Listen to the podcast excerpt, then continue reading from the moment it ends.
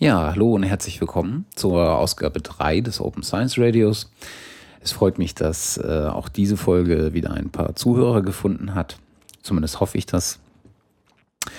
Und äh, ich will heute mal ähm, anfangen mit einem Rückblick auf die äh, Folge 2, die am 14.01. herausgekommen ist. Äh, das ist jetzt schon ein bisschen her, gut zwei Wochen. Ich habe in äh, der letzten Folge äh, vor allen Dingen natürlich äh, über ähm, die Geschehnisse rund um Aaron Swartz ähm, berichtet und äh, die folgende Bewegung, die sich äh, ja unter dem äh, Hashtag PDF Tribute ähm, gebildet hat. Und hatte ja da schon äh, die Frage in den Raum geworfen, also neben mir natürlich auch noch viele andere, ähm, was das jetzt für einen Effekt langfristig haben könnte oder wie lang diese ähm, ja, diese Aufmerksamkeit, die darum doch entstanden sind, also auch medial ähm, entstanden sind, denn andauern würde und was das für Konsequenzen ähm, auf so einer etwas gesetzteren Ebene ähm, im Sinne von, ähm, ja, also wenn man, äh, wenn man darüber nachdenkt, ohne äh, diesen, ohne, ohne die Zuspitzung oder die, ohne die Dramatik, äh, die diese Ereignisse ausgelöst haben, ähm, ob das vielleicht etwas äh, bewirken könnte, was ein bisschen längerfristiger hält. Ja, ähm, seitdem ist einiges passiert. Also wir sind jetzt 15 Tage weiter, am 29. Januar. Ähm, äh, diese ganze Aktion rund um PDF Tribute ähm, hielt erstaunlich lange an für meinen Geschmack. Also es ähm, ging durch wirklich ähm, hunderte, wenn nicht sogar tausende Blogs. Ähm, auf Twitter konnte man da sehr, sehr viel nachverfolgen. Es sind unglaublich viele Wissenschaftler aufgesprungen. Ähm, es sind auch danach äh, noch so ein paar Aktionen ähm, ja, auf die, auf die Bildfläche äh, getreten, ähm, die ich gleich noch ansprechen will. Was ähm, sozusagen in diese Tage fällt, ähm, ist etwas, äh, da bin ich mir gar nicht sicher, ob ich das erwähnt habe. Ich glaube, ich hatte es nur in die Shownotes gepackt, ähm, dass JSTOR, also die äh, Datenbank, äh, die Artikeldatenbank äh, des MIT, um die es ja initial ging, ähm, wo ähm, sich ähm, Aaron Swartz sozusagen Zugang verschafft hatte und dort Artikel raus ja, heruntergeladen hat. Also zu, den Zugang hatte er als MIT-Student, aber er hat diesen Zugang genutzt, um sich dort eine unglaubliche Menge von Artikeln herunterzuladen und ähm, diese veröffentlichen zu wollen. Äh, das war also die, das ähm, Ereignis, was den Stein ins Rollen gebracht hat. JSTOR äh, hat jetzt jedenfalls einen Teil seiner ähm, ja, Archive, seiner Datenbank geöffnet und erlaubt äh, nunmehr äh, den äh, freien Zugang auf einen Teil seiner Artikel.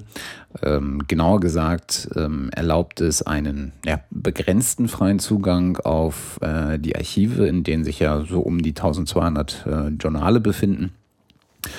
Und ähm, JSTOR hat das äh, so geregelt, äh, dass man äh, alle zwei Wochen äh, Zugang, freien Zugang zu äh, drei ausgewählten Artikeln äh, bekommt. Ähm, da ist also noch äh, ein ganz gehöriger Unterschied zwischen äh, wirklich ähm, dem kom der kompletten Öffnung und dem, was da äh, passiert ist. Aber es ist zumindest ein erster Schritt in die richtige Richtung, äh, denke ich. Und äh, da ist zumindest äh, die Hoffnung da, dass da der Schritt auch weitergegangen wird.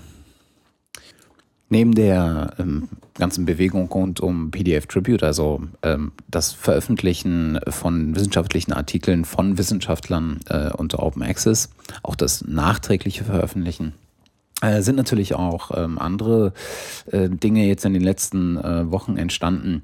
Äh, manche auch äh, so ein bisschen in diesem Geiste von Aaron Swartz ähm, eher nicht so legal im Sinne von, dass sie eher auf den zivilen Ungehorsam bauen. Ein Beispiel dafür ist äh, ein Browser-Plugin, das sich Aaron Swartz Memorial JSTOR Liberator nennt. das ist ein äh, Plugin, was sozusagen die äh, Anmeldedaten äh, des Users ähm, äh, nutzt, der Zugang zu wissenschaftlichen äh, Datenbanken hat, ähm, in denen sich Artikel befinden. Und äh, wenn der User dann halt das Bookmarklet nutzt und klickt, dann wird das ähm, oder sorgt das Browser-Plugin dafür, dass in dem Moment ähm, das PDF-File heruntergeladen wird und äh, Open Access äh, oder online äh, frei verfügbar zur Verfügung gestellt werden kann.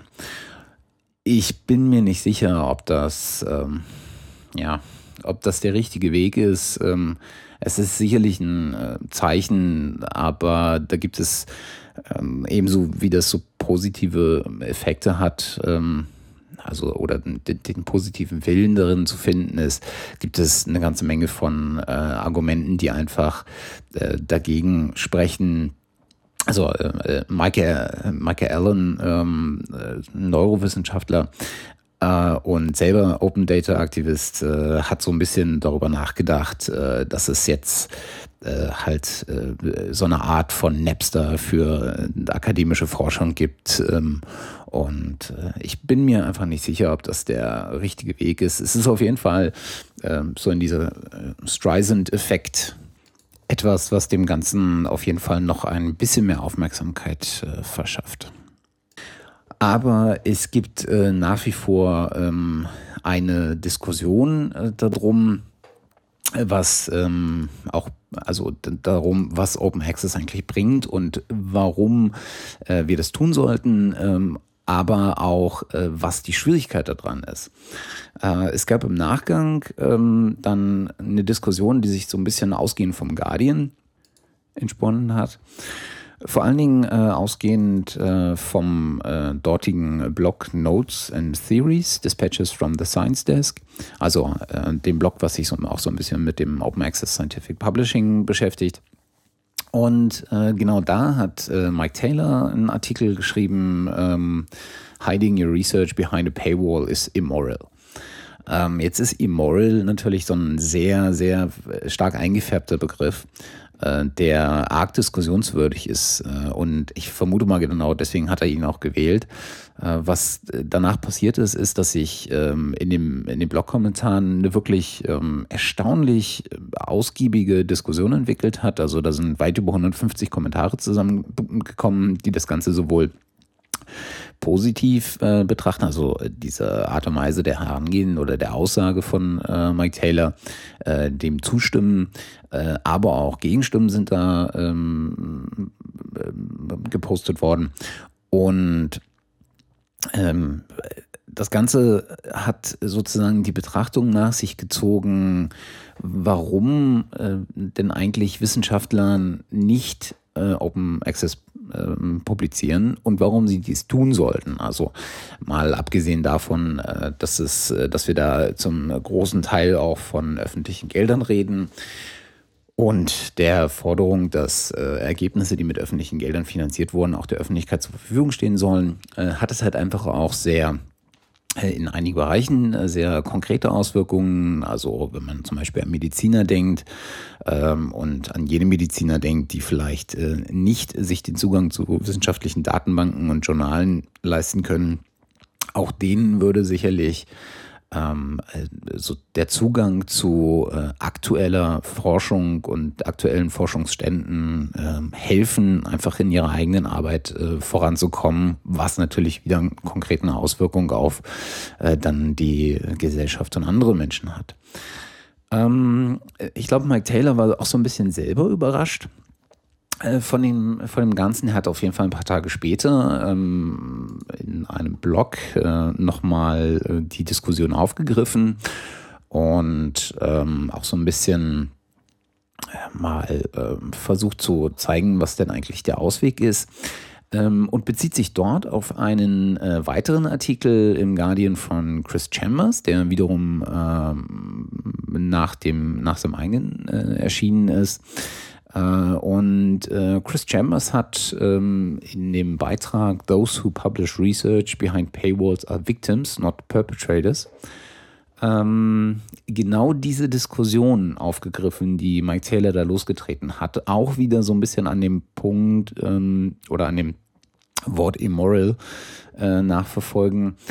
Und nachverfolgt. Äh, und er sagt halt genau, dass das, ähm, das nicht, äh, nicht, also dass, der, dass die Bezeichnung immoral in der Form halt nicht ganz zutreffend ist, weil viele Wissenschaftler sich halt in dem Zwang sehen, ähm, in diesen Magazinen, die halt nicht Open Access sind, ähm, zu publizieren. Das hat vor allen Dingen etwas mit äh, der Bewegung äh, rund um, ähm, ja, um diese Aussage Publish or Perish äh, zu tun, äh, was ja so, ja, so eine gängige Redewendung ist, äh, vor allen Dingen an, an Universitäten, ähm, und ausdrückt, dass Forscher unter einem starken äh, Druck stehen, der sich allerdings eher ja, so unterschwellig und informell äußert. Ähm, äh, ihre, ihre Ergebnisse, die sie im Rahmen ihrer Forschung ähm, erzielen, möglichst oft und äh, möglichst in angesehenen Verlagen oder Fach, äh, äh, Fachzeitschriften zu veröffentlichen, um halt ihre wissenschaftliche Reputation ähm, zu behaupten, äh, zu steigern. Jetzt ist die darunterliegende der darunterliegende Mechanismus ähm, der, der Bibliometrie, ähm, also der einer quantitativen Untersuchung ähm, von Publikationen, Autoren, äh, Institutionen, die unter anderem ähm, mal erhebt, wie oft äh, ein Autor publiziert hat, wo er publiziert hat, äh, vor allen Dingen aber auch, wie oft er zitiert wurde. Und dieses Zitat ist etwas, was in der Wissenschaft äh, gern als, ähm, ja, als eine der Währungen äh, von, von Forschern ähm, betrachtet wird. Also äh, das ist so der Zusammenhang, je öfter man zitiert, desto relevanter ist man in der Wissenschaft. Und ähm, das ist natürlich eine ganz, ein ganz entscheidendes Kriterium für die Reputation eines Wissenschaftlers. Und genau das ähm, baut halt diesen ähm, informellen Druck auf, denn äh, je relevanter ein Wissenschaftler ähm, in, im, in diesem Wissenschaftssystem erachtet wird, desto einfacher ist natürlich seine Situation in dieser, in diesem Konkurrenzgefüge mit anderen Wissenschaftlern. Ähm, ähm, und äh, das hat natürlich aus, ähm, Auswirkungen in der Betrachtung ähm, rund um Personalstellen und äh, Forschungsmittel, die ihr zur Verfügung gestellt bekommt. Und genau das ist halt diese, die Drucksituation, in der Wissenschaftler stecken. Sie müssen halt in dem gängigen System möglichst in diese großen ähm, Magazine, die schon eine entsprechende Reputation haben, weil es sie zum Beispiel sehr, sehr lange gibt, weil sie ein sehr renommiertes ähm, Board of Editors haben oder äh, weil sie einen sehr, äh, sehr gut funktionierenden, sehr angesehenen äh, Peer-Review-Prozess haben. Und ähm, das ist halt äh, etwas, was, ja, was derzeit äh, oder was lange der Open Access Bewegung ähm, etwas den Wind aus den Segeln genommen hat, denn die Unterscheidung war natürlich immer, Open Access ist halt nicht eins dieser schon so sehr angesehenen ähm, äh, Journale, die mir jetzt für meine wissenschaftliche Reputation äh, den größten Wert bringen. Und das ist halt genau äh, einer der ähm, Gründe, die Herr Mike Chambers ähm, in seinem Artikel anbringt, dass man sozusagen aus dieser Entwicklung heraus die Wissenschaftler in ein System äh, gezwungen hat, wo sie äh, über diese Beurteilung ihrer Relevanz und Reputation innerhalb des Wissenschaftssystems natürlich auch andere Faktoren mitbedenken, die eigentlich äh, vielleicht nicht so richtig ähm, in ihren äh, Kopf gehören. Also sie sollen sich ja der Forschung widmen und nicht immer mit kalkulieren, äh, wenn sie jetzt äh, ein oder zwei Artikel weniger veröffentlichen, äh, dann äh, kriegen sie am Ende äh, weniger oder haben sie am Ende eine weniger hohe äh, Reputation. Und kriegen damit äh, weniger Forschungsmittel zur Verfügung gestellt, ähm, müssen, wenn man den Weg ganz zu Ende geht, vielleicht sogar um die Existenz ihrer Arbeitsgemeinschaft oder ihrer Arbeitsstelle ähm, bangen, weil das Projekt eingestellt wird oder ähnliches. Das ist also was, was ähm, sehr weit verbreitet ist und äh, genau den Punkt äh, greift äh, Chris Chambers auf. Ich kann die beiden Artikel äh, nur oder die drei Artikel nur empfehlen, äh, sich das mal durchzulesen. Ähm, auch die Kommentare dazu ähm, ist eine sehr interessante Diskussion. Was am Ende dieser Diskussion bleibt, ist die Frage, wie man aus diesem System äh, herauskommt. Also wie man ähm, sowohl auf Seiten der äh, Fachmagazine, der Journale dafür sorgt, dass der Impact Factor eines äh, Journals, der beschreibt, wie oft aus dieser ähm, Veröffentlichung einzelne Artikel in anderen Veröffentlichungen äh, zitiert werden, ähm, wie man ähm, das so ein bisschen ähm, auflöst, dass auch Open Access Journale einen höheren Impact Factor kriegen als auch auf Seiten der äh, Wissenschaftler mal zu schauen, äh, ist denn wirklich die Zitierung äh, oder das Zitat äh, ihrer eigenen Arbeit in anderen Werken der einzige oder der maßgeblich ausschlaggebende äh, Faktor, der zuständig ist für die ähm, für die Reputation eines Wissenschaftlers. Und da, da kommt das ganze Thema ähm, der, der alternativen ähm, ähm, Messwerte äh, für Reputation oder äh, Faktoren, die zur Reputation beitragen, ins Spiel. Das Ganze firmierten äh, unter dem Aspekt Open Metrics und äh, Alt Metrics äh, zum Beispiel, in dem, unter denen äh, neue Ansätze einfach sich versammeln. Ganz entscheidend ist hierbei sozusagen die ähm, ja, die Überwindung dieses Zitatfetisches, den Wissenschaftler ja so oft haben und äh, die Integration von äh, ganz anderen ähm, ja, Informationen darüber, wie stark vernetzt äh, so ein Wissenschaftler ist oder die wissenschaftlichen oder die, die, Ideen, die ein Wissenschaftler hervorgebracht hat. Also wie viele Leute sich darauf beziehen, äh, wie viele Leute ihn verlinken. Also da gibt es eine ganze Reihe von ähm, von Faktoren, die einfach die äh, Nutzung äh, von wissenschaftlichen Informationen beschreiben können. Also als Beispiel kann man da nennen, ähm, dass man Informationen aus äh, Online-Literaturverwaltungen wie zum Beispiel Site äh, You Like äh, oder Mendeley ähm, nimm, nimm, heranzieht, ähm, dass man äh, aus der Social Media Welt ähm, und aus Bookmarking-Diensten ähm,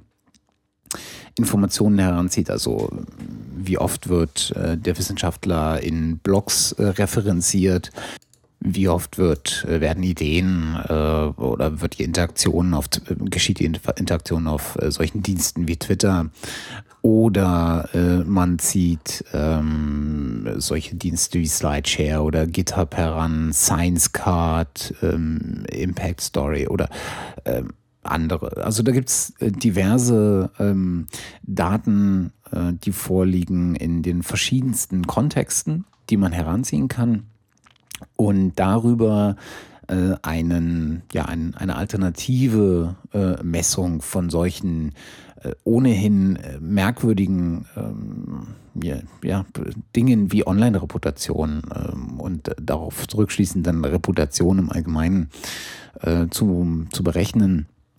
Wobei berechnen da auch immer äh, merkwürdig klingt, ähm, ist, ist ja eigentlich eher eine, ja, ein Rückschluss darauf. Der zentrale Faktor bei diesen Metriken ist halt, ähm, dass sie äh, zum Großteil selber auf dem Prinzip der Offenheit beruhen. Sie nutzen also offene Schnittstellen, äh, die andere Dienste zur Verfügung stellen und ähm, können daher äh, zum Beispiel nicht nur den, den Einfluss von wissenschaftlichen Publikationen wie Zeitschriftenartikel oder auch Monographien äh, erfassen, äh, sondern sie gehen äh, wesentlich weiter und erfassen halt auch so Dynamik äh, dynamische und interaktive Informationen. Also genau diese zum Beispiel, die im Social Web so herumgeistern. Was auch noch berücksichtigt wird, äh, ist zum Beispiel Forschungsdaten oder Forschungssoftware, ähm, die halt für die wissenschaftliche Relevanz eine nicht unentscheidende Rolle spielen. Und das ist genau der Punkt, an dem äh, zu allerletzt äh, auch die geschlossenen Datenbanken wie Thomson Reuters äh, sie ja hat, ähm, total scheitern und ähm, in dem Moment ähm, einfach untauglich sind, um so ein Gesamtbild zu erfassen, weil diese sich halt genau auf ähm, so kanonisierte wissenschaftliche Publikationen äh, wie Journals ähm, beschränken. Das heißt also, Altmetrics kann ähm, so den, den, den Impact äh, von, von Informationen innerhalb des Wissenschaftssystems einfach viel, viel facettenreicher ähm, erfassen als ähm, so ganz eindimensionale Zitatezählungen innerhalb äh, von geschlossenen wissenschaftlichen Journalen. Ein Kernaspekt ist allerdings dabei, dass ähm, sie selber offen sein müssen im Sinne von, dass sie die Daten, die sie zur Auswertung heranziehen und äh, ihre Bewertung zugrunde legen, auch selbst wiederum öffentlich verfügbar machen, äh, damit halt auch ähm, nochmal äh, eine Betrachtung durch andere stattfinden kann oder eine ähm, Analyse, ähm, eine Re-Evaluation. In dem Moment, wo äh, sie das tun und aus dieser alternativen ähm, Beurteilung äh, eine offene Beurteilung wird, also äh, in dem Moment, äh, wo sie auch die Daten selber zur Verfügung stellen und damit selber transparent werden und ähm, von Altmetrics sich zu Open Metrics äh, entwickeln. In dem Moment ist, glaube ich, auch die Nachvollziehbarkeit äh, gegeben und die Chance da, dass einfach das als der komplexere und ähm, vielleicht geeignetere Weg zur Beurteilung von wissenschaftlicher Reputation äh, gelten kann und genutzt werden kann. Ich kann auf jeden Fall äh, empfehlen, sich mal mit dem Thema äh, zu beschäftigen. Es gibt auch ein äh, Altmetrics Manifesto. Ähm, es gibt äh, diverse äh, Studien, die sich damit äh, befassen. Ähm, Im letzten Jahr, erinnere ich mich, gab es ähm, ähm, von der Surf Foundation, das ist eine niederländische, äh, eine niederländische ähm, Stiftung, ähm, eine Studie über äh, neue Verfahren der Impact-Messung ähm, innerhalb des äh, Wissenschaftssystems die genau äh, auch mal sowas äh, wie Altmetrics betrachtet. Ähm, dabei ging es aber vor allem um äh, die unterschiedlichen äh, Tools, die sich da bereits entwickelt haben. Also ähm, um nur einige zu nennen, äh, da findet man sowas wie Peer Evaluation, das äh, Reader Meter, ähm, äh, Altmetrics ist eine davon. Äh, man findet das äh, Article Level Metrics System von PLOS. Und äh, diverse andere. Also das ist eine durchaus ähm, schöne ähm, Studie, die das Ganze mal abrundet. Äh, sehr lesenswert. Ich denke, ich werde äh, zu dem Thema ähm, alternative Impact-Messung äh, ähm, nochmal eine gesonderte Folge machen, weil das einfach sehr, sehr weit geht und äh, man sich auch mal anschauen kann, was die darunter liegenden äh, Funktionalitäten und, und Berechnungen sind. Ähm, da werde ich mir aber sicherlich äh, mal ein bisschen Unterstützung holen von jemandem, der sich damit öfter beschäftigt. Ja, und um das Thema Open Access äh, heute mal zu einem Abschluss zu bringen, möchte ich noch einmal auf äh, etwas hinweisen. Äh, und zwar auf äh, die Fortsetzung der sogenannten Schwerpunktinitiative Digitale Information der Allianz der Wissenschaftsorganisationen. Die Allianz der Wissenschaftsorganisationen sind ja die großen deutschen ähm, Wissenschaftsorganisationen, die ähm, sich zusammengetan haben. Also dabei sind die Alexander von Humboldt Stiftung, die Deutsche Akademie der Naturforscher Leopoldina, die Deutsche Forschungsgemeinschaft, äh, der Deutsche Akademische Austauschdienst, äh, die Fraunhofer Gesellschaft, die Helmholtz Gemeinschaft, die Hochschulrektorenkonferenz, die Leibniz Gemeinschaft, die Max Planck Gesellschaft und der Wissenschaftsrat. Und äh, diese haben in der aktuellen ähm, Fortführung äh, der Schwerpunktinitiative Digitale Information ähm, nochmal äh, sich auch auf das äh, Thema Open Access äh, committed. Also die, äh, diese Initiative Digitale Informationen ähm, äh, bemüht sich ja darum, äh, Wissenschaftlern und Wissenschaftlerinnen äh, mit, äh, wie sie es nennen, der bestmöglichen Informationsinfrastruktur auszustatten. Und äh, die erste Phase war von 2008 bis 2012. Und nunmehr wurde äh, die Fortführung ähm, dieses, äh, dieser Initiative beschlossen. Ähm, äh, ich glaube, der nächste ab die nächste Phase ist von 2013 bis 2017 und wird sich maßgeblich um äh, sechs Handlungsfelder äh, kümmern. Das ist äh, unter anderem das Thema nationale Lizenzierung, äh, nationale Hostingstrategie, ähm, virtuelle Forschungsumgebung, rechtliche Rahmenbedingungen, äh, aber auch zum Beispiel das Thema Open Access und Forschungsprimärdaten, also äh, ja, Open Data. Ähm, das Ganze wurde äh, jetzt äh, beschlossen fortzuführen, wie gesagt. Und ähm, im äh, Rahmen von Open Access äh, wird man sich auch äh, darum bemühen, den äh, Forschern ein Zweitveröffentlichungsrecht ähm, zuzusprechen. Äh, also äh, das Recht, das diesen Urhebern von wissenschaftlichen ähm, Artikeln ähm, ermöglicht, ihre eigenen Publikationen neben der Veröffentlichung in einem in einem Journal auch noch ähm, auf einem Open Access Repository zu zugänglich zu machen und äh, das halt äh, in einer Art und Weise zu tun, die äh, ihnen die vollkommene Rechtssicherheit gewährt. Das ist also etwas, was so eine juristische Dimension aufweist und äh, entsprechend ähm, auch in, in der äh, Novellierung des äh, Urheberrechtsgesetzes ähm, berücksichtigt werden muss.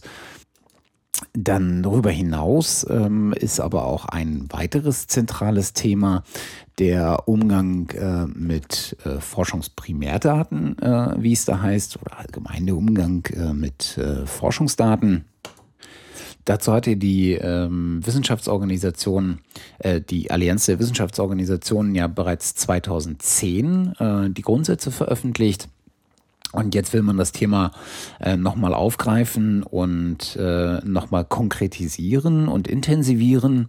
Äh, da wird es vor allen Dingen um ähm, verschiedene Themenfelder gehen. Äh, da geht es um das Forschungsdatenmanagement, äh, um die Nachnutzung und Verfügbarkeit von Forschungsdaten. Das ist sozusagen das Thema Open Data. Äh, aber auch um die Kostenstrukturen für die entsprechende Infrastruktur darunter und äh, auch hier wieder um juristische Rahmenbedingungen.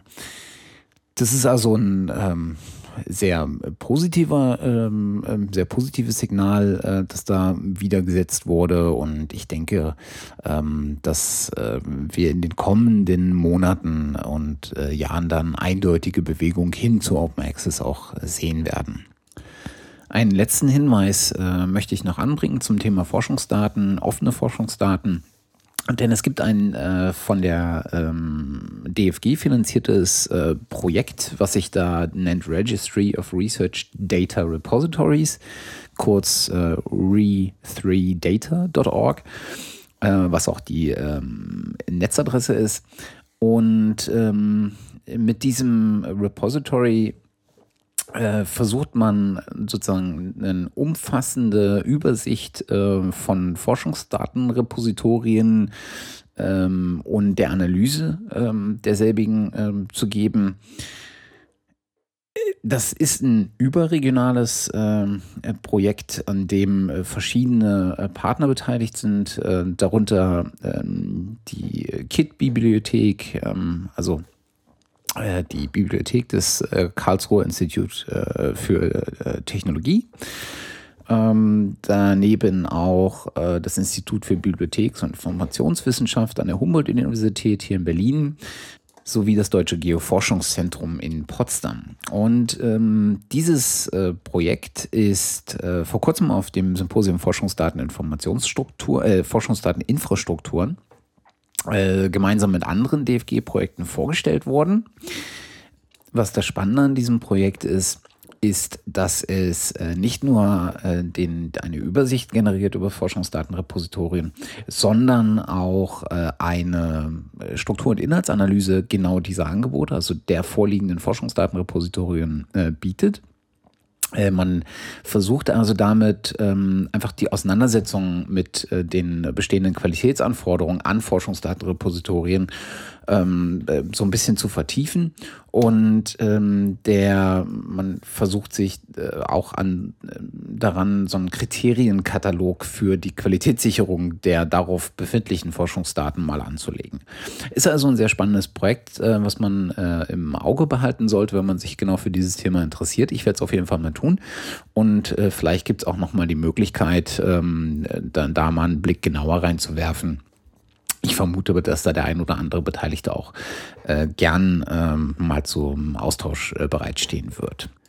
Ja, und damit möchte ich äh, zum letzten Punkt von heute kommen. Und zwar ähm, bin ich vor kurzem auf nochmal auf das Thema äh, Crowdfunding in der Wissenschaft äh, gestoßen. Also ich habe ja auch hier in, äh, im Rahmen des Open Science Radios das deutsche Projekt Science Data schon ein paar Mal erwähnt. Und jetzt gab es in der vergangenen Woche eine, äh, einen Podcast, der sich damit sehr ausführlich auseinandergesetzt hat, äh, beziehungsweise mit dem äh, Thema Crowdfunding im Allgemeinen sehr ausführlich ähm, auseinandergesetzt hat. Das ist der Wikigeeks Podcast aus ähm, Göttingen. Und ähm, zwei der äh, Wikigeeks-Macher, ähm, Ralf Stockmann und Claudia Krell, haben in der Folge 41 sich dem Thema Crowdfunding mal in der Tiefe angenommen und sind dabei unter anderem auch auf äh, den Aspekt Crowdfunding in der Wissenschaft äh, gekommen, den sie allerdings noch sehr leicht äh, berührt haben. Und ich glaube, da ausgehend möchte ich zumindest noch ein paar mehr Worte dazu sagen, weil ich das zum einen spannend finde, zum anderen aber auch da ein gewisses Potenzial erkenne, aber auch gewisse Vorbehalte. Ähm, ich, wie gesagt, ich habe ja in diesem Podcast auch schon ein paar Mal das äh, Projekt Science Data erwähnt, dass es jetzt noch nicht allzu lange gibt. Äh, das erste Projekt ist ja mit One World, äh, One Lab erfolgreich ähm, beendet worden. Äh, andere Projekte warten noch auf Beteiligung. Ähm, ich denke, das wird eine langsam wachsende Plattform für Wissenschaftsprojekte sein. Gerade in Deutschland ist da, glaube ich, der ähm, ja, die Akzeptanz ähm, äh, sehr, sehr langsam herzustellen für. Was ich aber ähm, jetzt schon so ein bisschen bei Science Data äh, bemerke, ist, dass viele äh, der dortigen Projekte auch aus dem äh, oder einige, es sind ja noch nicht so viele, aber einige der Projekte, die dort äh, gelistet sind, auch aus dem Bereich der Wissenschaftskommunikation kommen, was vielleicht so ein, naja, so ein fast schon eine natürliche Bewegung ist, dass ähm, Wissenschaftskommunikation das äh, als einen der Kanäle, den sie nutzen können, erkennt.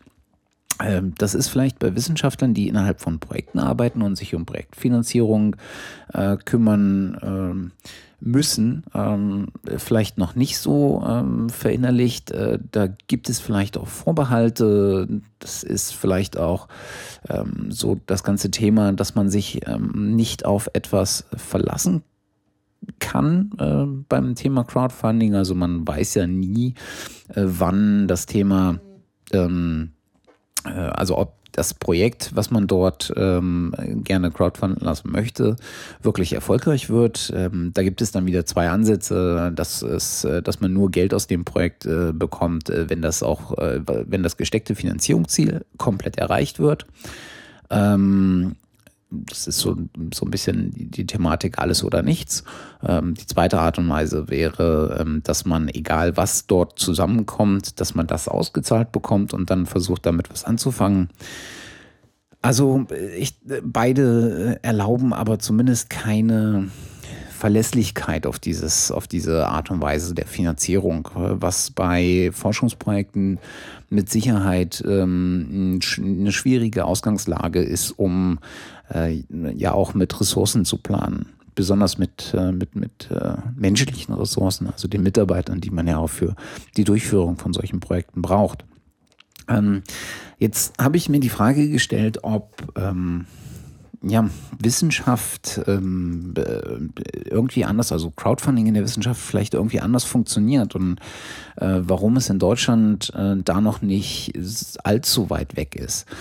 Ähm, das hat ein bisschen äh, vielleicht damit zu tun, dass äh, das Thema Crowdfunding allgemein in Deutschland erst in den letzten ein, zwei Jahren, ähm, besonders im letzten Jahr natürlich so ein bisschen Fahrt aufgenommen hat. Ähm, es gab auch schon früher erste Projekte.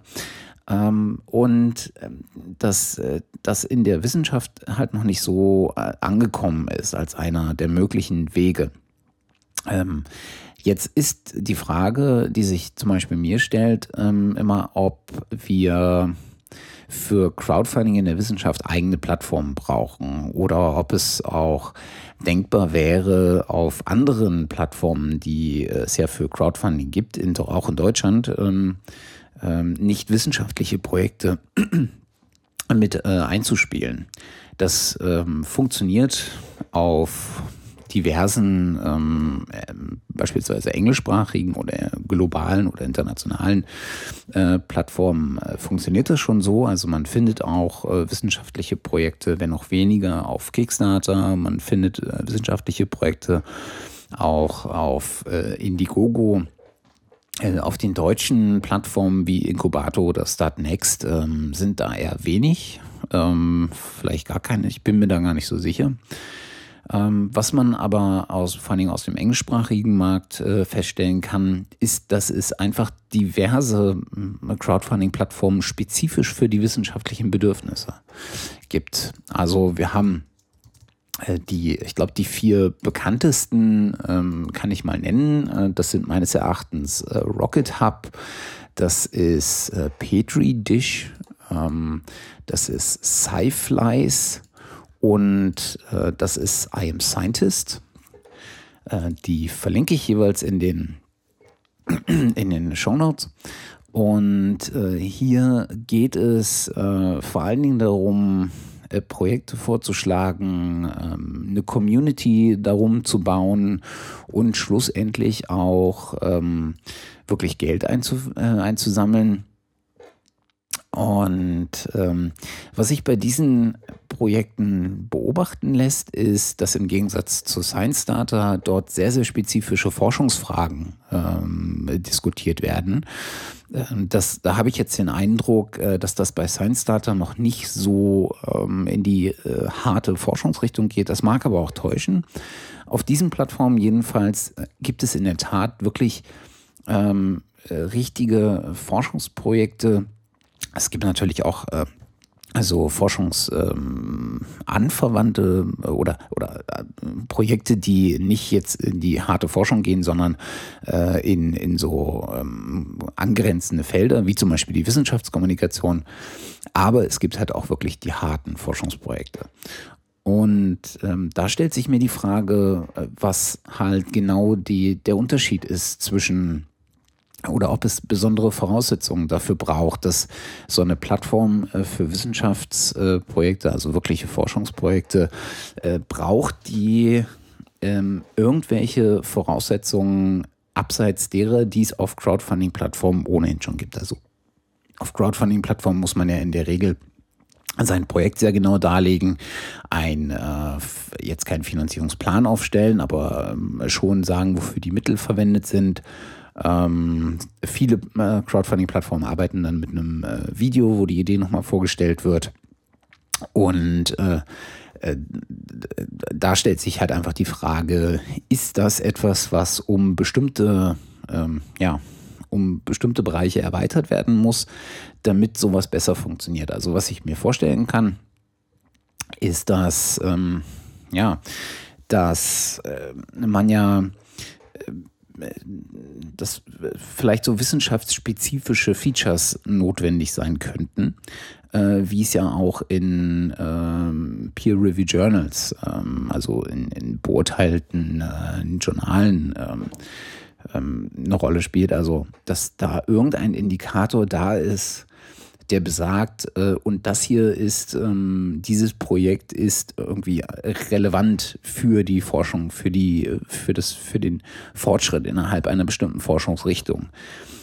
Das ist sicherlich schwer hinzukriegen.